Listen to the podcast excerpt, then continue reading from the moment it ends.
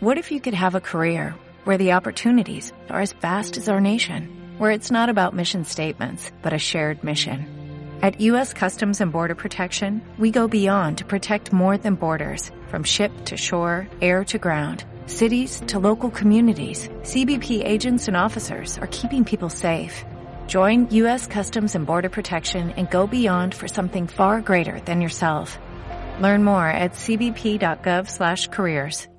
Cuarta sesión. Cuarta sesión. Don Javier, ¿cómo estás? Yo muy bien. ¿Y tú, Vicente? ¿qué tal? Pues fenomenal. Ahora estar un ratito contigo me parece un milagro poder disfrutar de, de ti, de tu conocimiento y de, de, estas experiencias. Pues muchas gracias. Vamos a empezar, vamos a empezar. ¿Cuál dirías que es la función de la arquitectura? Bueno, pues eso se puede definir de muchas maneras.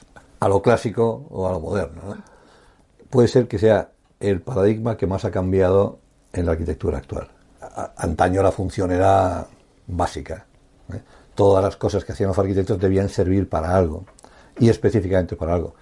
Pero hoy en día quizás la arquitectura esté más en el campo de la metáfora y de la comunicación y la función no sea tan importante. Hay muchos ejemplos de ello, ¿no? Ajá. De arquitecturas famosísimas que han empezado siendo, por ejemplo, pues un cuartel de bomberos y antes de inaugurarse acaban siendo un museo.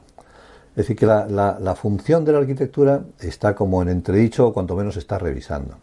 Quizás porque años y años y años de racionalismo y de funcionalismo nos han llegado a enseñar que, la función solo podía ser de una manera. ¿no? Y no es cierto. Es cierto que hay muchos edificios que pueden servir para muchas cosas, independientemente de su forma. Pero eso ha sido, el siglo XX nos ha metido en un exceso de racionalismo y por eso hay un exceso de fe en que la función de la arquitectura solo puede ser de una determinada manera. Y no es verdad. La arquitectura buena sirve para muchísimas cosas. Bueno, pues vamos a hablar un poco de esa historia de arquitectura. Como tú dices en alguno de tus libros, es la base de tres conceptos que estás diciendo. Utilidad, una buena construcción y armonía. ¿Crees que es una realidad en el siglo XXI? No, no, ya no. Tajantemente no. No, ya no. Es verdad que la utilitas, la firmitas y la venustas, eh, que decían lo útil, lo bien construido. Has visto tú, tú bien, tú bien. Claro, la eso era antigüedad. de, de- de toda la vida, de, to- de toda la vida de los griegos y los romanos. Todo edificio debía ser útil, servir para algo, debía ser bien construido y debía ser bello. ¿no?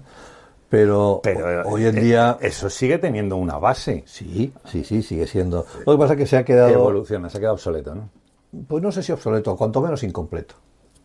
Hoy en día hay muchas más cosas que simplemente esas tres. Siendo importantes esas tres, porque esas son las tres clásicas de toda la vida. Pero uno no empieza a hacer arquitectura pensando en voy a hacer un edificio útil, bello y bien construido. No, no se empieza así nunca, se empieza de otra manera.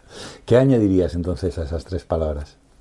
Es muy difícil añadir una cuarta. Ah, es muy ah, difícil, es ah, muy- mójate, Es mójate. muy difícil añadir una cuarta. Ahí ahí hay muchas. Por ejemplo, el concepto de sostenibilidad. No necesitas poner cuatro, el puedes poner concepto de- cinco, seis. De sostenibilidad no está dentro de esas tres. Eso sería una, sí, Una lo que hoy llamaríamos como la arquitectura bio, vamos a decirlo así, ¿no? Eh, bio puede ser bello y puede ser útil y puede estar bien construido, pero puedes hacer algo útil, bello y bien construido que sí que sea bio. Entonces yo creo que hoy esa idea de la naturaleza está ahí, hay que respetarla, hay que aprender a convivir con ella, lo que es la, la- la corriente bio, ¿no? Pues biomimética, biónica, bioclimática, eso sería una nueva. Una de las cosas que, que se ha hecho también eh, reciente, bueno, recientemente, ya hace unos años, es la deconstrucción de la, de la propia arquitectura. ¿Crees que, que ha influido en una evolución de la, de la arquitectura actual? Tú fíjate lo que pasó en el, en el siglo XX hacia la mitad del XX.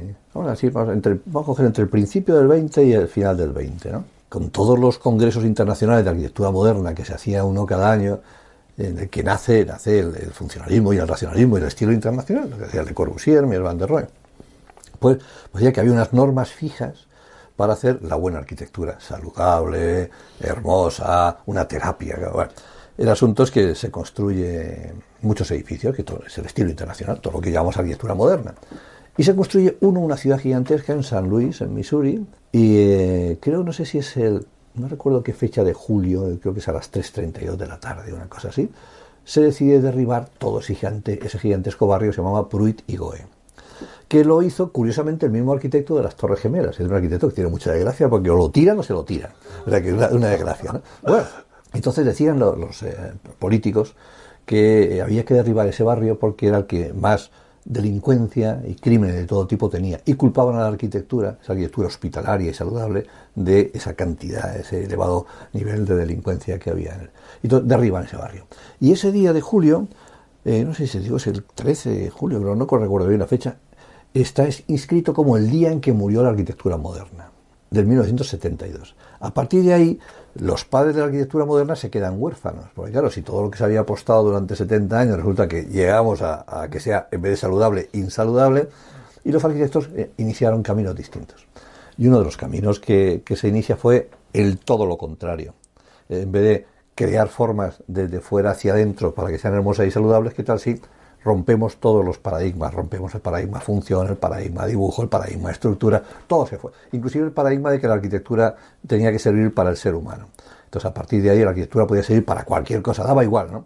Porque se había roto el código de la arquitectura. Y ahí es cuando nace la deconstrucción. Pero, aunque nosotros pensamos que la deconstrucción es una cosa, un fenómeno partir de una cosa que se destruye para crear otra, aunque no sirva para la cosa que, estaba al principio, en naturaleza existe también la deconstrucción, porque forma parte la naturaleza destruye sus cosas, sus formas, sus estructuras, para volverlas a construir. Bueno, ya me hablabas con los árboles, cuando hablábamos del bosque, que muchas de las partes que te encontrabas al andar por el suelo era esa destrucción o deconstrucción de, de la propia naturaleza. Claro, entonces, para que no le llamamos deconstrucción, pero sí. Pero de alguna manera esa filosofía de parto de una realidad, la deconstruyo de manera natural o artificial para crear otra realidad, eso es la base de la deconstrucción. Sea que los arquitectos, los artistas lo hemos intelectualizado tanto y cada uno deconstruye a su manera. Y la naturaleza solo deconstruye de una manera. Pero existe, existe ese mismo fenómeno de la deconstrucción. Claro, en, lo que es la deconstrucción, claro, tiene que ver, es un momento en 1970 en en que hay un cambio filosófico, digamos, eh, muy importante de lo que era la filosofía que se entendía arrastrada de los griegos, lo que se llamaba la lógica y el lenguaje como soporte de la lógica y llegabas al conocimiento porque debatías lógicamente usando unas palabras que todo el mundo entendía. Eso se llamó estructuralismo. En los años 70 se produce un cambio a lo que se llamó postestructuralismo, que era todo lo contrario. Con Jacques Derrida, como el gran gurú era, escribía libros que decían cómo no hablar y otros textos. Entonces el lenguaje ya no se utilizaba para transmitir una lógica, sino simplemente para poder ser interpretado, no, no para ser entendido. Ese cambio de paradigma filosófico tan grande que nos llevó al, al, posmodernismo actual ¿no? y al relativismo, que es el momento filosófico en el que estamos ahora, en el que todo vale. ese cambio fue muy importante. Entonces, de, entender que había una estructura del lenguaje que nos comunicaba a todos, eh, pues Humberto Eco, sin más lejos, pues a, pasar que lo que haces y lo que dices y cómo lo dices eh, puede ser interpretado de muchas maneras. Eso un poco es la deconstrucción, ¿no? y eso es lo que se llama el postestructuralismo y es la, la filosofía de la sociedad en la que estamos metidos ahora mismo. ¿Es sostenible el desarrollo sostenible? Pues por las mismas, diríamos que, enlazándolo con la pregunta anterior, ese, ese camino que llevábamos de todo vale, pues entraba en conflicto con que si todo vale, también nada vale. Y según uno de los principios básicos de la arquitectura, el ser no puede ser y no ser a la vez. O lo es o no lo es. Entonces no puede valer y no valer. O sea, lo de ser o no ser. Eh, sí, sí, pero no puede ser a la vez. O lo, o lo, que es, es y lo que no es, no es. Pero no se puede ser y no ser a la vez. Entonces, en un momento determinado, hacia los años, hacia el año 2000 y pico, empezó a, decaer ese fenómeno de la deconstrucción, dándose cuenta que era en sí mismo una contradicción. De hecho, había un movimiento que se llamaba nihilismo positivo que definía las cosas por lo que no eran, más que por lo que eran. Bueno, aquello empezó a decaer y empezó a aparecer una corriente casi más heredera de los años 60, que es la corriente bio, en la cual el intelectual empezaba a darse cuenta que además de sus creaciones eh, existía la naturaleza y que se debía mirar de otra manera. Y empezó la palabra sostenibilidad, que como bien sabes es una palabra que se ha emborronado. que, no, que no empezó. O sea, que sostenibilidad significaba enseñar a un país del tercer mundo a desarrollar sosteniblemente sus recursos. Y entonces el primer mundo apropió, se apropió de esa palabra y dijo, no, ahora voy a usar esa sostenibilidad para desarrollar de manera indefinida, sosteniblemente, mi bienestar. La palabra se corrompió, ¿no? ¿Es sostenible el desarrollo sostenible? No, es imposible. Es imposible porque el planeta tiene una unas capacidades limitadas y la población cada vez está aumentando más, cada vez las necesidades son mayores, pero el planeta da para lo que da. Por eso, pues, digamos, el desarrollo ilimitado, digamos, es insostenible. Cada año incrementamos un 25% los residuos. Buscamos la reducción del 20%. Ya hay una contradicción. Y tú me dabas un dato que en el 2050 eh, se prevé que necesitaremos cinco veces más energía para poder mantener a la población que haya. ¿Cómo se puede conseguir esto? Pues es muy difícil. Seguramente se puede si empezamos a pensar en la energía de otra manera. Es que hay que empezar por ser ahorrativos. Luego, además, eh, encontrar fuentes. Tú estás refiriéndote a un fenómeno del que se habla mucho ahora, que es el transumo, que son la cantidad de residuos que produce cualquier fenómeno industrial. Construir una casa también produce residuos. Y también tiene que ver con la entropía. La entropía es la degradación de la materia. De todo lo que está ordenado, un árbol, por ejemplo, cuando se quema, se degrada. No es que desaparezca, es que se convierte en calor. Entonces, eh, dicen los científicos, de esto que saben, que el cosmos morirá cuando todo se haya entropizado, es decir, cuando todo entero se haya convertido en calor. Pero eso no lo vamos a ver ni tú ni yo, ni nuestros hijos. Lo cual no me digas, qué disgusto. la idea del transumo es una idea novedosa que hace que las cosas las veamos de otra manera, porque antes pensábamos, decíamos, bueno, vamos a, fabricar objetos y cojo de aquí la tierra y cojo un ladrillo y coge y lo voy ensamblando y lo voy a hacer con cierto cariño para no gastar mucho, pero es inevitable, ah, si coges un ladrillo, que se te rompan ladrillos y piedras igual, y, la energía que tú sacas de allí es inevitable que pongas un aire acondicionado y te esté saliendo calor por fuera. Es decir, ese concepto de transumo ha ido cogiendo mucha fuerza, de tal manera que ya no es tan importante, o no solo importante, la energía que necesitas para que tu casa esté fría, sino la que necesitas para que tu casa esté fría y la ciudad esté igual de fría porque se está calentando con los aires acondicionados. No es un problema solamente direccional de hacer cosas o crear energía, sino que cada vez que creas energía, eh, dilapidas más energía echándola en, forma de residuos. Eso filosóficamente el concepto de transumo yo creo que debe tener 15 años, 18, popularmente hablando, antes ya se hablaba. Pero es muy interesante porque eso está relacionado con lo que sería la definición de arquitectura. Eso que decíamos antes, utilitas, firmitas y venustas. Pues yo creo que la arquitectura se debería definir como una gestión eficiente de materiales y energía. En un proceso entero que va desde el inicio del proyecto de arquitectura hasta el fin de la vida del edificio. Eso es lo que podríamos llamar que es esa gestión eficiente relacionada con el transumo. ¿Qué podemos aprender de las hormigas? Pues mira, las hormigas, hay muchas cosas, es un, un, grupo interesantísimo, que inclusive, no sé si su transumo es cero, fíjate. Mira, hay tantas hormigas, tantas, tantas, tantas, yo no sé cómo lo han calculado, pero que el peso de todas las hormigas es igual al peso de la humanidad. ¿En serio? Sí. Ese, dato, los, los casi 7.100 millones de seres que somos, pesamos tanto como todas las hormigas. O sea, si hay hormigas. Sin embargo, es que no se nota, no tienen impacto, no tiene impacto real. Nosotros, la humanidad, impactamos, pero bien. tenemos que hacernos notar. Pero las hormigas no, decimos es que son pocas hormigas. No, no, no. Tiene que haber hormigas, pero lo poco que pesa cada hormiga, pero no se nota. No tiene, entonces ellos sí que podríamos aprender. Si son tantas, tantas, tantas que deben multiplicar por miles de millones la población del mundo, y su impacto sobre el mundo es tan pequeño, tiene que ser por alguna razón. Que tendemos a pensar que las hormigas son las hormigas, pero es como si fuera la hormiga. Es un conjunto unitario que tiene muchas pequeñas piezas que son cada una de las hormigas, pero todas forman como una unidad. Eso sería imposible en la, humanidad, es imposible pensar eso de esa manera, formar como un conjunto. Todos apilados. No, no, no, no, no, no, es posible. Y con un mismo fin, imposible. las, hormigas no tienen conciencia de sí mismas. todos los seres vivos se reproducen, todos tienen mecanismos intuitivos, todos eh, funcionan muy bien, ¿no? pero el momento en que en qué nos diferenciamos de un león. Dicen, ¿eh? porque esto es muy difícil de decir, en que el león no tiene conciencia de que existe. Conciencia, ¿no? existe, y va con las leonas y tiene leoncitos. Pero el, ser humano sí tiene conciencia de que existe. Y por tener conciencia de que, de que existe, empieza a pensar en la trascendencia de su propia existencia. Cosa que, según dicen los que esto saben, los eh, otros animales ni son trascendentes ni tienen conciencia de su propia existencia. Dicen. Oye, tú diseñaste en 1980 y algo, empezaste con, tu idea, un proyecto de una torre de 1200 metros de altura. Cada año, a medida que evolucionamos, vemos más torres, más altura. ¿Tú crees que te adelantaste a tu tiempo? Yo creo que fue una casualidad. No, sé, a lo mejor me he adelantado, pero eso lo dirá el tiempo. Si me he adelantado. No, ya lo está diciendo, ya te lo digo yo. Eh, eh, lo, que tú veías como visionario de, en vez de expandirnos a lo ancho, hay que expandirse a lo alto, se está demostrando en las grandes ciudades. Sí, eso es que muchas ciudades en las que ya no pueden estirarse más a lo ancho. Eso sería como asfaltar el planeta. Llega un momento en que el planeta se queda totalmente asfaltado.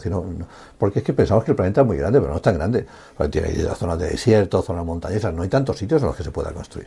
Pues no hablemos ya del agua, de los mares y los océanos. Entonces, el, el extenderse horizontalmente no es una opción. Sí fue una opción hace un siglo, un siglo y medio, cuando parecía que todos buscábamos vivir en chalecitos, pequeñitos, o como mirando al mar, eh, si fuera posible. Pero claro, es que en siglo, cuando veintitantos años, en el siglo y veintitantos años, hemos pasado de mil millones a siete mil cien millones. ¿Qué cosa puede multiplicar ¿no? por siete y pico? Imagínate la superficie que ocupa, ¿no? Pues sería siete y pico al cuadrado. Y la energía que gastaría sería siete y pico al cubo. Impensable. Cuando eh, estaba en Estados Unidos, en la Columbia, yo no, no pensaba, vamos a decir, bio en aquel momento, en 1984. Simplemente estaba estudiando un máster de, de, arquitectura avanzada, digamos, en la, en la Columbia, en Nueva York. Y en aquel momento, pues creo que lo hemos hablado en otro momento, apareció un, un, nuevo aparato, se llamaba el ordenador. Y con esa cosa tan rara del ordenador, pues empecé a interesarme por las estructuras de Gaudí y por las estructuras complejas. Y ya que estábamos haciendo programas y ya éramos capaces como de hacer cosas raras, pues entonces se me ocurrió la idea de, ¿y podíamos desarrollar una estructura capaz de superar los 500 metros? Pero simplemente era una, una propuesta científica, vamos a decir. Y así empezamos, empezamos a, a, desarrollar las primeras ideas sobre cómo se podría desarrollar un tipo de estructura que fuera diferente a la, estructura de los edificios eh, convencionales, que son un palo en el centro y ya está. Y a partir de ahí, pues claro, como no, no, salía, porque con la estructura convencional del palo en el centro no, no llegábamos más que a donde llegábamos, a los 500 metros, cuando empezamos a irnos hacia atrás y miramos, ahí es donde empezó la naturaleza, a preguntarnos, pues, qué podríamos hacer, dónde podríamos mirar, cómo son las estructuras vivas, que y de ahí, eh, de, de, los 1984 hasta el 97, 1997, fíjate, muchos 13 años, se desarrolló toda una investigación de geometrías, de materiales, de, y se encontró una estructura capaz de llegar, pasar esos 500 metros y llegar hasta 1200 metros. Y a partir de ahí, entonces viene el concepto de ciudad vertical. Eh, esa estructura se podía usar en aquellas ciudades como Shanghái, que tiene ya 100 kilómetros de diámetro, y aunque puedan crecer un poquito más, ya están como en su límite. Pero es que esos 100 kilómetros de diámetro están llenos de rascacielos. Ya no es que diga, voy a meter uno o dos, no, es que haya 10.000 rascacielos. Entonces, la idea del concepto de ciudad vertical en algunas zonas del planeta, como China o como India, parecía que era eh, inevitable. Otra cosa es que decir, bueno, voy a conquistar el espacio vertical, pero voy a conquistarlo con rascacielos. No, eso no sirve. El rascacielos es un prototipo que nace pues al final del siglo XIX, al principio del siglo XX, y sirve para lo que sirve. Y ha servido mucho. Pero ese salto cualitativo estructural había que hacerlo con otro concepto, que es el concepto de ciudad vertical, que a su vez tenía una estructura especial, que era la estructura biónica. Y sí que es cierto que cuando se presentó esto en el año 97, que es el proyecto de medio torre biónica, se llama Bionic Vertical Space, es el espacio vertical biónico, mira qué nombre más feo le pusimos.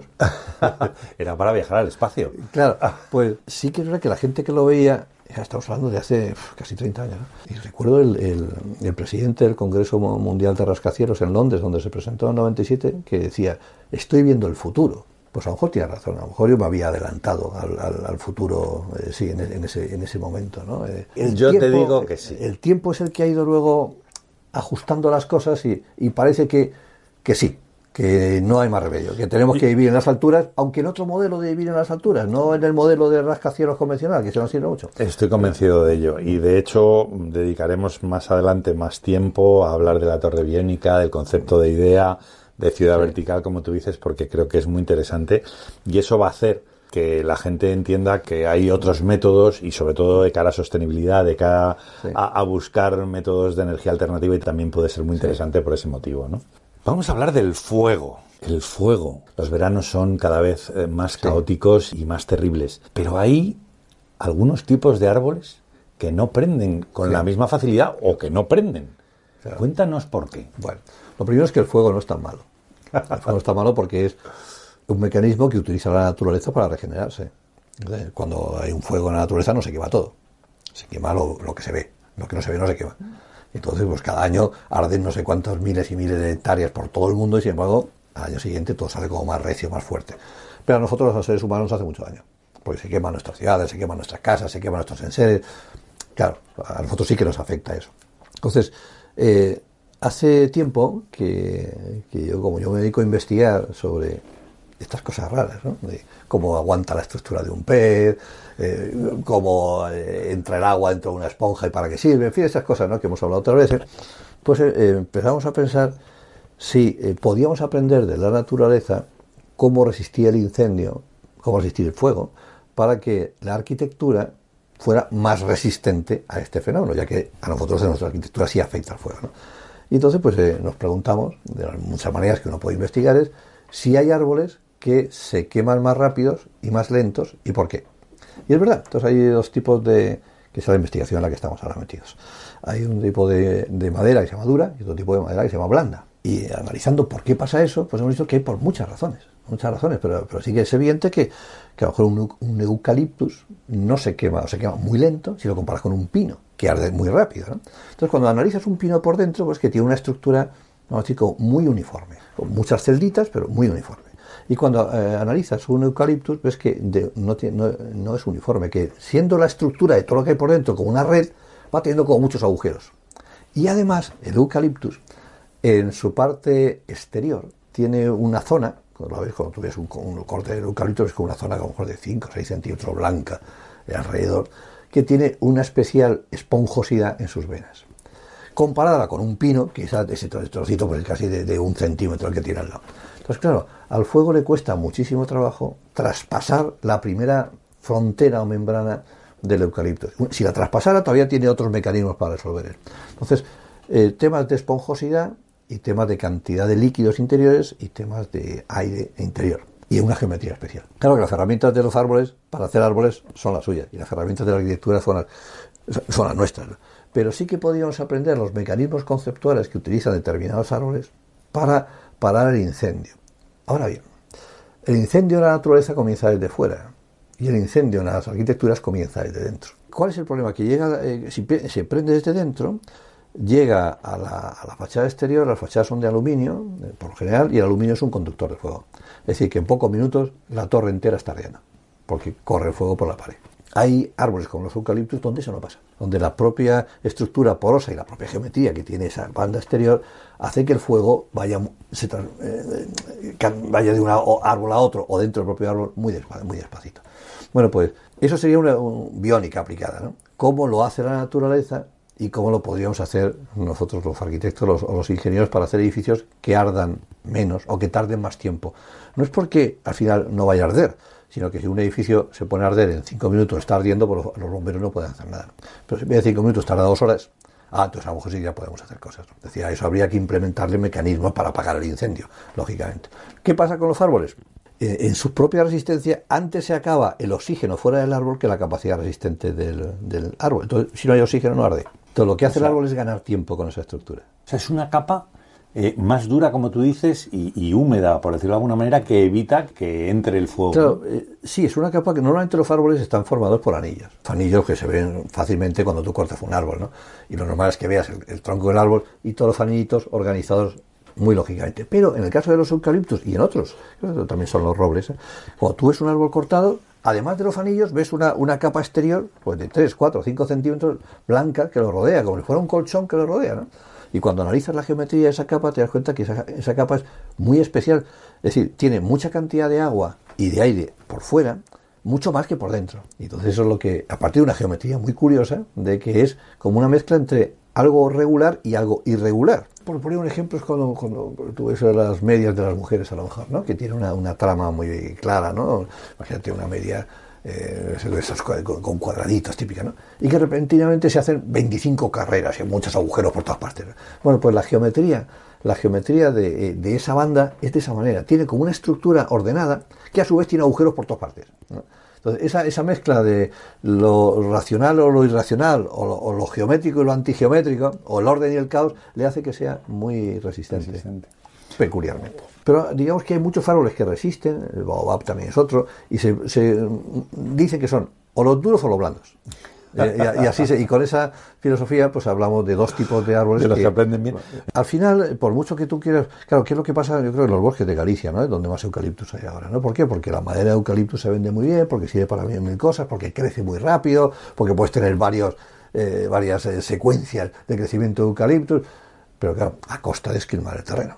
Con lo cual, pues no se podría decir, venga, que me quiten todos los pinos, que voy a poner eucaliptus. No. Como todo es una Pero se podría hacer un punto de equilibrio. En vez de hacer un, eh, cortafuegos que muchas veces se hace, pues puedes colocar determinadas filas de árboles que sean más resistentes. Eso se podría hacer si industrialmente fuera lógico. Es decir, si la, industria aceptara que eso, por ejemplo, eh, para que veas cómo funciona, eh, con una visión más holística de las cosas. Pues cuando tienes un huerto, empiezas a hacer un proyecto y dices, voy a poner aquí tomates y allí voy a poner sandía, y allí voy a poner... Y te empiezas a dar cuenta que eh, los tomates tienen una plaga las sandías tienen otra plaga, los pepinos tienen otra plaga.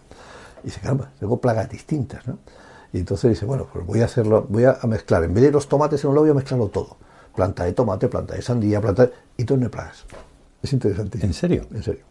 Porque las Yo, plagas, yo te lo iba a atacar por el agua, las porque plagas sí que de es uno cierto que eh, se hacen incompatibles con las del otro y entonces lo ideal, por ejemplo, al de- en vez de decir voy a hacer un huerto, voy a poner una esquina ahí parcela y luego voy a tener macizos de flores.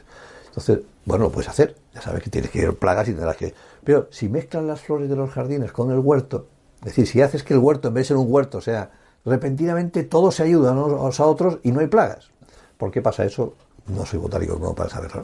Pero, pero sucede ese, ese fenómeno. Podríamos hacer en la naturaleza algo parecido. Podríamos, en vez de decir bosque de pinos, bosque de abetos, bosque de abedules, bosque de... Mezclarlos, sí. Pero claro, eh, entramos en el problema que la naturaleza pues no obra de esa manera.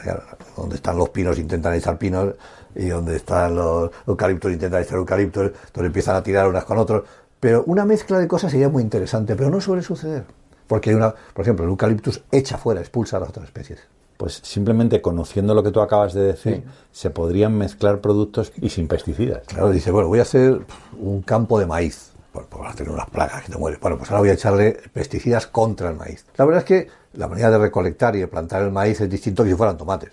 No, no puedes hacer lo mismo, ¿no? Entonces hay cosas que se pueden mezclar y cosas que no. Pero quizás una, una agricultura mix se podría reflexionar sobre ello. La industria está preparada para ciertos mecanismos, no estamos preparados para otros, ¿no? Pero sí que es verdad que si a la naturaleza se le deja, ella misma, eh, como decía la película, la vida se abre paso. Y va alternando y organizando sus cosas. Me parece muy interesante. Vamos a hablar un poco de salud. ¿Pueden las estructuras ser la primera terapia de arquitectura hospitalaria? Sí, eso sin duda. Yo, tú- cuando tú antes decías otra palabra en venustas, firmitas, y yo pensaba que en esa- esas tres no se habla de estructura, tampoco se habla de forma. Para mí, en las formas orgánicas, la lógica de toda la forma viene dada por la estructura, desde un punto de vista resistente. no, no en la naturaleza no era que sea armónico ni bello per se, todo es bello porque es lógico. ¿no? Entonces yo la experiencia que podía tener es que la estructura de las cosas transporta algo que a los que los seres humanos somos muy, muy receptivos, que es el ritmo. Si tú entras en una iglesia románica, ves columnas pequeñitas. Y el ritmo que tú sientes es esto como si uno estuviera caminando despacito. Tin, tin, tin. Entonces es un ritmo como muy reconfortante, muy íntimo. Sientas en una arquitectura gótica, en una, en catedral gótica, pues ves unas columnas gigantescas ya separadas varios metros una de otra y ves que el ritmo ya es más pausado. Pues en vez de algo intimista tienes como la idea de Dios. ¿no? En una iglesia ya renacentista ya, pues unos pedazos de columnas gigantescas separado 20 metros cada una, ¿no? Y claro, como si fuera un elefante que fuera caminando como en una procesión. La idea de Dios queda en segundo plano y aparece la idea de la Iglesia como institución. La, estructura de las cosas transmite ritmo y ese ritmo tú lo asocias de una manera o de otra, o con el poder o con la intimidad. Si usas ese concepto para la arquitectura, pues podrías decir, eh, ¿dónde es más importante que yo use la estructura? Pues en un hospital. ¿Por qué? Porque a lo mejor terapéuticamente la estructura sirve como primera ayuda al que entra dentro del hospital. Entonces yo en los hospitales que he hecho siempre he pensado que la estructura tiene que ser la primera terapia del que entrase dentro. Por esa capacidad que tiene la estructura de evocar la idea de ritmo, un ritmo vital. Los, nuestros ojos parpadean cada cierto tiempo, el corazón eh, también eh, cada eh, cambiamos de, piel, creo que no sé si cada semana cambiamos de piel. Es decir, todos tenemos una especie de ritmo eh, que no nos damos cuenta, pero estamos, somos seres ritmados. Entonces, si tú concibes la estructura como una, algo ritmado, puedes entrar en resonancia entre ese diseño que tú has hecho y el ritmo vital del, del ser que lo vive, es lo que, lo que llamaríamos como arquitectura viva. Entonces yo creo que existe un, un contacto entre la necesidad rítmica que tiene un ser vivo y la expresividad que puede tener la estructura de un edificio. Creo que ahí hay un contacto vivo. Vamos a poner un ejemplo que el Centro de Salud Santa Isabel, que hiciste ya hace unos años, Uf, hablamos de los años 90, en Zaragoza, es un edificio terapéutico. De hecho, creo que hay alguien, hay alguna persona que decía que él asistía al hospital, aunque no tuviera ninguna dolencia, porque era terapéutico para él. Yo creo que ese edificio, ¿Qué tiene de especial ese edificio se ese hizo hospital? en 1900 o ese centro de salud? 1982. Es un centro de salud no muy grande, yo no creo que llegue ni a 3.000 metros cuadrados. Yo creo que es el mejor edificio que yo he hecho nunca. Y mira que han pasado años y no lo he conseguido superar. ¿En serio? En serio, ¿no? Decían como Einstein, ¿no? que un día descubrió la, teoría de la relatividad y luego intentó descubrir toda su vida la ley del todo y no pudo.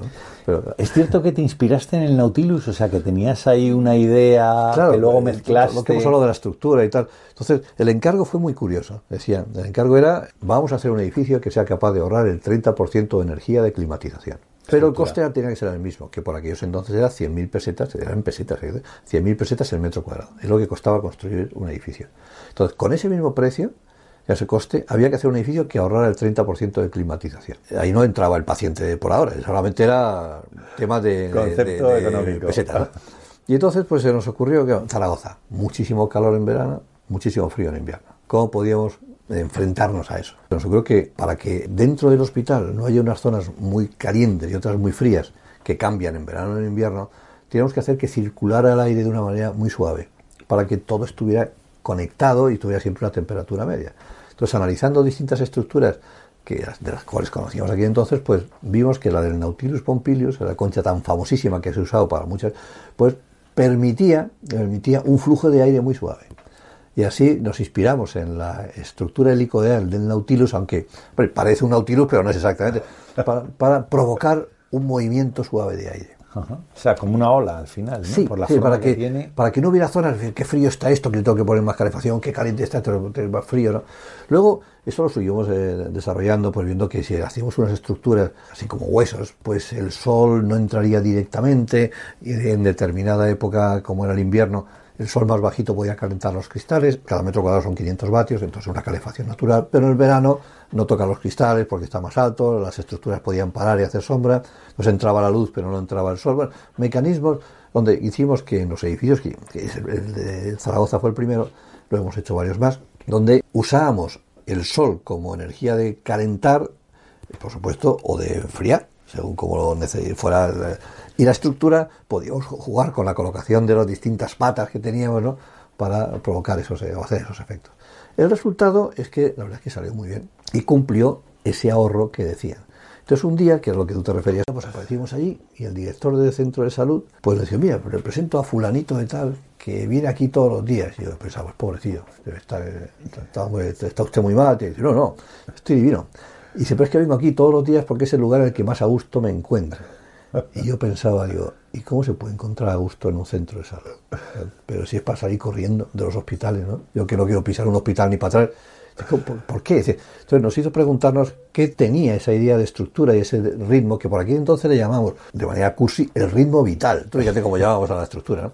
Pero algo debía tener ese edificio que provocaba una sensación de bienestar. Es decir, eso es toda la terapia. Sí, viva o dinámica, como tú dices también, ¿no? Sí. ¿Qué, qué gente habita un hospital? Pues el enfermo, que está siempre en la cama mirando al techo. Madre mía. cuando estás en un hospital mirando al techo, siempre hay un, fluorescente que te está haciendo polvo a la vista, pero aquí se lo ocurre. ¿eh? Luego está el que espera. El que espera impaciente, ¿no? que está esperando, que siempre mira al suelo. Y siempre el suelo es de terrazo, feísimo. Luego está el que camina. El médico, el enfermero, que tiene que tener cuidado con no golpearse con las paredes. Entonces le colocan con una especie de, color así rosa o añil, con una banda de madera.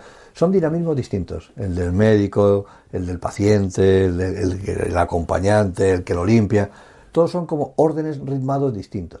Entonces tú a ese ritmo principal de la estructura le fueron metiendo elementos, otras cositas, otras subestructuras, otros, otros paramentos, otros, otros banquitos, que iban dando unos ritmos que, desde nuestro punto de vista, resonaban con el ritmo vital de cada una de las familias que hacían el hospital. Y por eso quizás debíamos acertar, en el sentido de que, por ejemplo, tú entras en un centro de salud y tienes aquí un ojo colgando, yo veo la pierna rota, ¿no? Y te sientas en una silla donde, o todo lo demás, uno tiene un brazo así, o sea, es horroroso, o sea, una, una especie de falta de intimidad en esos momentos. Y otros decían, ¿y por qué tiene que ser así? ¿Por qué no podemos hacer unos huecos, una especie de recoveco donde uno se sienta, ay, me siento mal, pero quiero, estar un poco retirado. Más íntimo, ¿no? Más íntimo, no, no, no, todo expuesto ahí, todos, todos tosiendo. Bueno, lo cierto es que Rosa Cervera, mi, mi exmujer de aquellos años, tuvo una enfermedad durante un tiempo y tuvimos que estar en, en un hospital mucho, mucho tiempo. Y aquello me dio a mí el tiempo necesario para ver lo mal diseñados que están los hospitales desde el punto de vista humano, no desde el punto de vista técnico y científico, que está muy bien, desde el punto de vista humano. Entonces, cuando nos encargaron ese hospital con el 30% de ahorro, además pusimos un input más, es decir, pensemos en la gente que hay dentro. No solamente para curarle la hernia, sino para no, hacerle polvo al espíritu cuando salga de ahí. ¿no? Nada, hay que ir allí como terapia todos los días para encontrarse mejor. Yo no, sí, aquel señor, eso lo que, yo creo que nunca me, han hecho un pago de honorario más bonito que aquello. Y ese, hospital sí que nos ha servido para mirar la arquitectura de otro punto de vista, que antes tú decías, hablan de la función, ¿no? Entonces la función es como una, si fuera una cosa aséptica. Es decir, ¿para qué es esto? Es función biblioteca. Dice, función aeropuerto, función estación de tren. Entonces, la relación, digamos, de la arquitectura con la persona siempre es importantísima. Las personas podemos, vivimos la arquitectura, pero eso no tiene que ver con la función. Es otra historia. El edificio puede servir para, para algo, eh, igual hospital sirve para curar pero la persona es otra cosa distinta. Entonces sí que podrías meter en esas utilitas, firmitas y venustas, no está la persona, solo está el objeto, pero el que, el que lo usa no. Si dice, bueno, pues como esto tiene una función, ya está, ya está el que lo usa, no. El que lo usa no es, el ser vivo no es solamente un ser funcional, es, mucha, es un ser emocional, es muchas más cosas que eso. Bueno, llegamos a nuestro diccionario. La verdad es que ha sido todo como muy, muy, muy interesante y ahí tenemos que tener un poquito de locura, ¿no? Ah. ¿Qué es la locura en arquitectura? Regresando a ese momento del año 72 en el que los grandes maestros de la arquitectura, cada uno escogió un camino, pues hubo un movimiento, el, el deconstructivo, que fue antiparadigmático, es decir, ir contra todo lo que se pudiera ir. ¿no? Y si la arquitectura ha sido una cosa siempre razonable y cuerda, pues ¿por qué no podíamos planteárnosla como un algo loco? Entre 1990 y 2000 y pico se construían edificios que se llamaban folies, locuras. Y hubo un arquitecto, Bernard Tschumi, que eh, sacó un libro que se llamaba de esta manera, Locura y Combinatoria. Cada arquitecto tenía como un proceso distinto de hacer arquitectura. Entonces Bernard Tschumi les decía que su proceso era el psicoanálisis, que él hacía arquitectura pensando que era un psicoanalista, no un arquitecto. ¿no? Y yo no sé muy bien qué significa eso, ¿no? pero decía la siguiente cosa, dice, una persona cuerda, obra con cordura porque sabe dónde está la locura. Y dices, mira, este señor está loco, eso lo hay que meter en un manicomio. ¿no? Pero tú sabes que está la cordura y dónde está la locura. Pero un señor que esté loco no sabe dónde está la cordura, por eso no puede salir de ella. Es un loco que está en el manicomio, está loco, pero no es consciente de que esté loco. Por lo tanto, vive, pero no sabe dónde está la otra frontera de la cordura. Entonces, lo que plantea Bernard Tschumi será hacer arquitectura desde el lado de la locura, siendo inconsciente de dónde estaba la cordura. Te puedes imaginar el tipo de arquitectura que salía. Por eso se llamaba Folis, porque aquello era, era, era una locura. Pero por eso lo planteaba eso como algo psicoanalítico, ¿no? Entonces decía, Bernard Tschumi fue el primer arquitecto que hizo un edificio deconstruido, que fue el Parque de la Villette en, París, ¿no? Y entonces dice, él partía como de un cuadrado blanco, imagina un cuadrado, un plato cuadrado blanco de loza que lo tiraba al suelo y se hacían fragmentos. Y esos fragmentos los recomponía de mil maneras. Así nació la deconstrucción. Decía, claro, yo ese, ese plato de loza blanco que lo he tirado servía como plato. Al tirarlo al suelo y romperlo y luego pegar las cosas ya no me sirve como plato porque se me capa la sopa por todas partes, ¿no? Pues una parte para arriba, otra para abajo. Y dice, ah, pero es bonito. Desde el punto, de- de- de- desde el punto de vista de la locura, ese plato es muy interesante. Y no me importa si desde el punto de vista de la, de la cordura no lo es, porque yo desde la... Y así, y así se realizó todo unos fenómenos, había unas arquitecturas brillantísimas. Con las reglas. Sí, era, eso era el antiparadigma y el plantearse que se puede, bueno, ya se ha hecho arte y se ha analizado arte, bueno, no, ya, cuando hablamos de Hitler, el arte que decían de locos y de, de cosas, ¿no? Ya se ha hecho arte pensando en cómo se puede hacer arte desde la locura, pero nunca se había llevado a la arquitectura. ¿Qué le pasa a esas folis? Que son difícilmente utilizables. Son eh, experimentos y espectáculos arquitectónicos, pero claro, al final... se- se convierten en esculturas que puedes meter Claro, le llamaban una, una frase que salió a la vez, que, la palabra folía y locura es arquitectura como espectáculo o arquitectura como suceso, algo que acaba de suceder. Pero no sé si eso tiene que ver con la función, el uso, ¿no? Pero arquitectura evento, duró relativamente poco tiempo eh, ese, ese fenómeno. Pero ah, igual que había un señor que, iba por la locura, pues había otro señor, por ejemplo, recuerdo Stephen Hall, por uno de tantos que había, ¿no? Cogía una esponja, ponía unos papeles blancos sobre la mesa, la manchaba en tinta la esponja y manchaba, manchaba, manchaba todos los papeles blancos. Y en una de todas esas manchas decía, aquí está la sección de mi edificio. ¿Por qué él veía la sección ahí? Frank Gehry. Frank Gehry, otra manera de hacer Frank Gehry, pues tiene unos poquitos ayudantes y tiene una, parece una habitación llena de trozos de madera. Cuando le encarga un edificio, hace, manda a sus ayudantes a que hagan maquetas sin ton ni son uniendo trozos de madera. Te puedes imaginar lo que sale. Pues, corre. Y entonces, uno de esos trozos de madera dice, uy, ahí está el Guggenheim de Bilbao. Eso, como verás, es un- una manera de diseñar bastante loca. Bueno, es una manera de buscar la inspiración, ¿no? Sí, tú lo has dicho. Ahora mismo lo que prima en la arquitectura más que la función son aquello que te inspira para arrancar, el proceso inspiracional. Por eso se ha hablado mucho de dibujos inspiracionales. ¿no? Tú lo miras y dices, claro, para ti te inspira una cosa, para otro otra, lo que hablamos de la interpretación, ¿no? Pero ese, ese proceso de ideación de arquitectura que antes era ver para qué sirve, cuánto me cuesta, dónde va a estar, eso ha quedado en segundo plano. Ya lo que prima es ese motor inspiracional, ese dibujo inspiracional, esa cosa en la que tú te fijas, y solo te fijas tú porque tú la interpretas de una manera. Y por eso la arquitectura de, este siglo XXI ha cambiado tantísimo, porque la, los referentes en los que nos inspiramos son tantos como arquitectos somos. Antes solamente había uno, unitas, firmitas, venutas y utilitas. ¿no? Ahora hay muchos. Javier, la verdad es que me dejas con un subidón cada vez que terminamos, tremendo, porque mezclamos tantas cosas y tanto conocimiento que es, es, una verdadera maravilla escucharte y poder tener este intercambio de, de, impresiones. Gracias a ti, porque haces unas preguntas que son muy difíciles de contestar, muy, muy, bien hechas. Muchas gracias. Muchas gracias, Vicente, por todo. Un abrazo. O'Reilly Auto Parts puede ayudarte a encontrar un taller mecánico cerca de ti. Para más información, llama a tu tienda O'Reilly Auto Parts o visita oreillyauto.com.